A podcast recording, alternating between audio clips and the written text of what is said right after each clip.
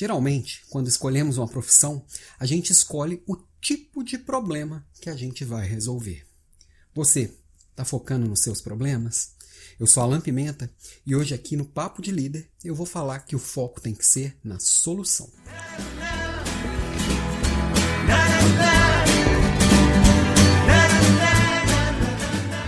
Olá, olá, estou de volta aqui com o podcast Papo de Líder. Lembrando que este episódio é um dos episódios semanais que eu faço um pouquinho mais longo. Você que já assina o feed, você já assina o nosso podcast aqui, ou no Spotify, ou qualquer agregador, ou qualquer aplicativo, no YouTube, você também está acompanhando lá as minhas provocações diárias que eu publico lá no LinkedIn, que eu publico no Instagram. Então todo dia tem um podcast pequenininho, um microcast, mas tem esse que é semanal. Geralmente eu estou publicando às quintas-feiras, mas tem semana que é na quarta, tem semana que é na sexta, tem semana que é na segunda, depende, depende. É onde eu trago algumas reflexões um pouco mais profundas. E me acompanhando também nas redes sociais. Ah, como que me acha nas redes sociais? Vai lá no blog desenvolvimentodelíderes.com.br, que lá no blog tem um link para todas as redes. Né? E uma coisa interessante é que essa semana eu voltei a republicar artigos. Ainda não escrevi um novo, mas eu reescrevi um antigo. Então toda semana eu vou estar no Medium com um artigo novo. Essa semana eu falei sobre escuta ativa. E tem bastante a ver com o que a gente vai falar aqui hoje. Aliás, escuta ativa tem a ver com tudo, né? É... Foco no problema, ou foco na solução? Isso parece uma conversa batida, um papo batido, mas fica aqui que eu vou trazer algumas provocações que podem ser novas, que podem te ajudar a reorganizar seu dia a dia. Porque, por mais batida que seja a situação, por mais batido que seja o tema, a gente continua vivendo ele todos os dias. Tô cansado de ver gente que só foca no problema que só fica reclamando, reclamando, reclamando, reclamando e não executa. Já quem foca na solução muda o mundo, transforma, faz coisas diferentes. E essas, essas é, transformações têm grandes impactos em alguns obstáculos. Eu listei hoje quatro aqui. Por que, que as pessoas focam tanto no problema e tão pouco na solução? Por que, que as soluções não são transformadoras para o mundo? Eu pensei aqui e quatro grandes obstáculos, se a gente entender e se perceber neles, eu me percebo neles, mesmo tendo consciência deles, a gente vai melhorando, vai evoluindo e vai refazendo a nossa forma de fazer. Então, o primeiro obstáculo, acho que é o pai de todos, é um jogo que a gente insiste em entrar. Primeiro obstáculo, primeiro dos quatro obstáculos é o jogo de culpados e inocentes. Está muito presente no nosso dia a dia, está muito presente na nossa conversa. Sabe aquelas reuniões que parecem mais uma, uma reunião de caça às bruxas, que fica se discutindo horas e horas quem é o culpado do problema existir, quem é o culpado daquilo que está acontecendo, ou simplesmente um acusando o outro para descobrir quem é mais culpado já que todos que estão ali participando da execução, todos que estão participando da, da tomada de decisão, são, de certa forma, culpados. Então, gastar tempo e energia pressionando o outro, tentando achar culpado, colocar o outro lá na frente, jogar pedra, isso gera um desgaste desnecessário. Toda vez que eu estou sendo acusado de algo, eu preciso me defender. Porque o culpado, na nossa cultura, no nosso imaginário, na nossa mente, o culpado ele precisa ser punido. Para que mais que eu quero achar um culpado se não para punir? Então, se eu estou me sentindo acusado, eu preciso me defender. E é impressionante como que às vezes a gente se defende acusando o outro de ter feito pior do que a gente já fez. E se a gente entender um pouquinho melhor esse jogo, a gente não entra nele. É, eu comentei aqui numa das minhas provocações que eu voltei a estudar aqui comunicação não violenta e o Marshall Rosenberg, no seu livro, ou na vastidão de, de temas, de, de conteúdo que tem na internet sobre o tema, vocês vão ver que se a gente equilibrar empatia e autenticidade, a gente consegue ser eficiente e ser ao mesmo tempo acolhedor com o outro. Então, primeiro obstáculo, presta atenção e não entra nesse jogo de culpados inocentes, que isso só desgasta, não entrega solução. Isso salienta o problema, faz o problema crescer, ficar maior do que ele realmente é. Segundo obstáculo é confundir causa e efeito. Muitas vezes a gente gasta muita energia tratando o efeito. Então eu tô com uma gripe brava e vou lá tratar a febre e a gripe continua. Eu peguei um exemplo muito bobo, mas no dia a dia das empresas a gente faz isso o tempo inteiro. A gente olha o efeito que o problema deu, vai ali tratando e a gente fica enxugando gelo. Para tratar problemas, existem muitos métodos. Métodos gerenciais consagrados, métodos gerenciais testados e aprovados, que são dia a dia de muita gente. Tem o Seis Sigma, tem o PDCA, que está ali dentro do Seis Sigmas, mas é um método simples e fácil de entender e fácil de aplicar. Tem metodologia, metodologias ágeis, que muitas empresas de tecnologia usam, mas hoje está sendo aplicado em várias coisas. Design Thinking, que a gente começa a olhar com o olhar do outro, testa rápido e coloca um protótipo para rodar. Então tem várias coisas. Dá pra gente é, pegar um pedacinho de cada uma delas e colocar no dia a dia. Mas para eu pegar um pedacinho de cada uma delas, eu preciso primeiro entender. E aí, a hora que eu entendi, primeiro, o problema, segundo, as causas dele, e o terceiro, o método, eu vou exato, saber exatamente o que usar para atacar a causa. Um, um adendo aqui: muitas vezes a gente fica tão obcecado com a causa que a gente não consegue enxergar. Isso tem a ver com o quarto obstáculo. Nós ainda estamos no segundo, tá? Mas conhecer métodos, entendendo a causa raiz, a gente trabalha para solucioná-la e resolver o problema para sempre. Eu deixo de ser aquela pessoa que cria problemas para vender soluções, o que não faz nenhum sentido, né? Legal.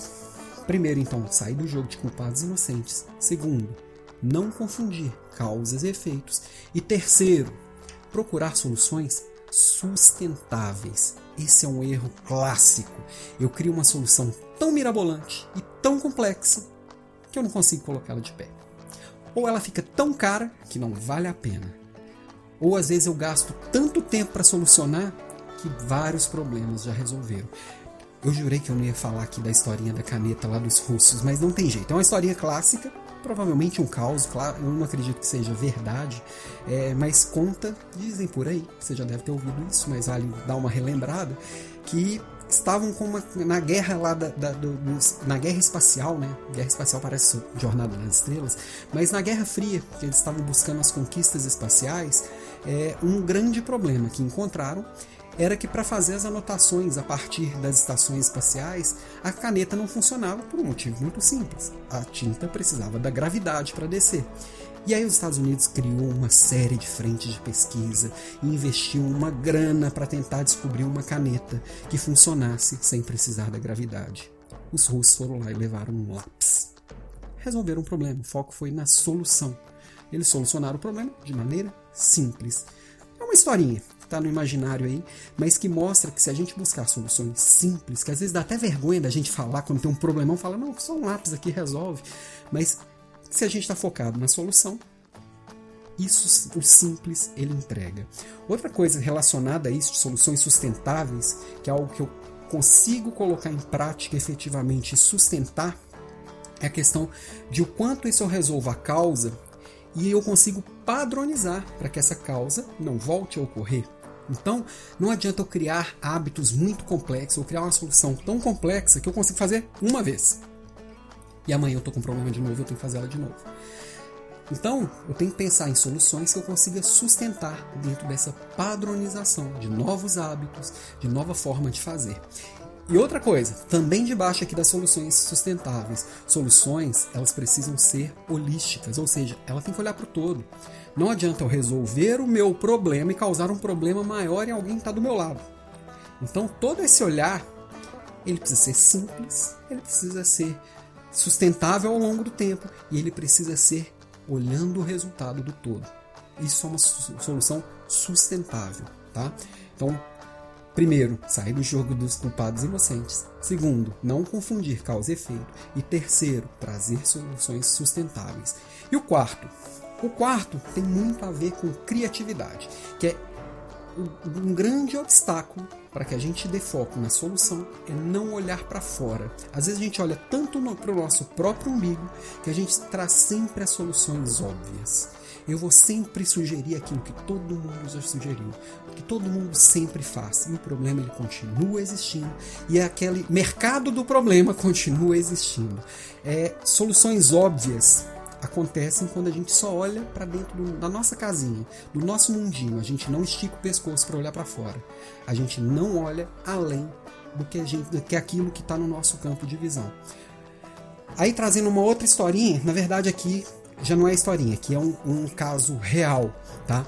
Do, univers, do, do Hospital Universitário do País de Gales, eles tinham um problema, que era ressuscitar recém-nascidos. Os atrasos nessas ressuscitações geravam mortes, perdas de crianças, que é algo que dói muito em todo mundo, obviamente, e quando não geravam as mortes, geravam sequelas, muitas vezes afetando o desenvolvimento daquela criança ao longo da vida.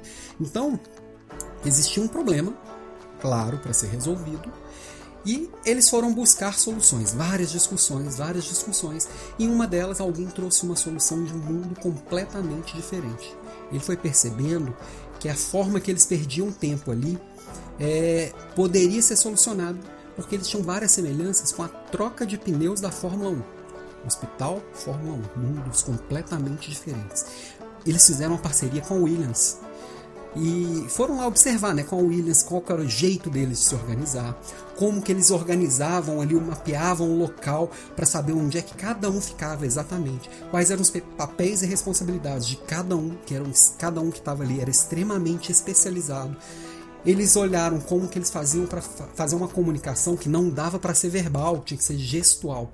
E principalmente, a cada vez que aquela equipe se reunia, terminava, eles iam discutir os resultados para saber o que, que dá para ser melhor na próxima.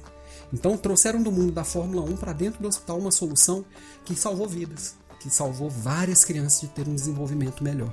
Então, para essa para olhar para fora e a gente conseguir trazer coisas de outros universos para o nosso universo, a gente tem que expandir a nossa visão de mundo. A gente precisa aumentar o nosso repertório, ter curiosidade sobre outras, outras coisas. Sabe que é a coisa assim, ah, eu sou engenheiro, não preciso olhar para isso. Eu sou administrador, não preciso olhar para isso. Eu sou médico, não preciso olhar para isso. No mundo de hoje, de problemas complexos, você tem que olhar para tudo. Você tem que se interessar. Você sim tem que se aprofundar e conhecer muito de um assunto, mas você tem que ter uma noção de vários outros. É o que a gente chama de conhecimento em T. E o conhecimento em T pode muito ajudar nessa questão de focar na solução, de trazer soluções criativas. Então, lembrando os quatro obstáculos que a gente tem que tirar da nossa frente no dia a dia, se a gente realmente quiser solucionar problemas, ao invés de viver e se alimentar dos problemas e reclamar deles, sofrer com eles, se adoentar com eles, os quatro obstáculos são Culpados inocentes, nós não estamos num jogo de culpados inocentes. Eu quero resolver problema, não interessa quem é culpado e quem é inocente. Segundo, não confundir causa e efeito. Eu preciso tratar a causa. É isso que vai fazer com que o problema não volte a acontecer. E eu tenho que padronizar aquilo que eu fiz para que novos problemas surjam novas causas e ali a gente vai melhorando continuamente. Terceiro, Soluções precisam ser sustentáveis, elas precisam ser simples, elas precisam ser com o olhar do todo e elas precisam ser sustentáveis ao longo do tempo. Eu posso fazer aqui e manter. E um quarto, não olhar para fora, não entender que a solução do meu problema pode estar em qualquer lugar, inclusive nos lugares mais improváveis. Tirando esses quatro obstáculos da frente, a gente pode realmente solucionar os maiores problemas da vida, do mundo, da sua empresa, do seu dia a dia e aí ser conhecido e reconhecido como alguém que realmente soluciona problemas. É o que o mundo precisa hoje, né?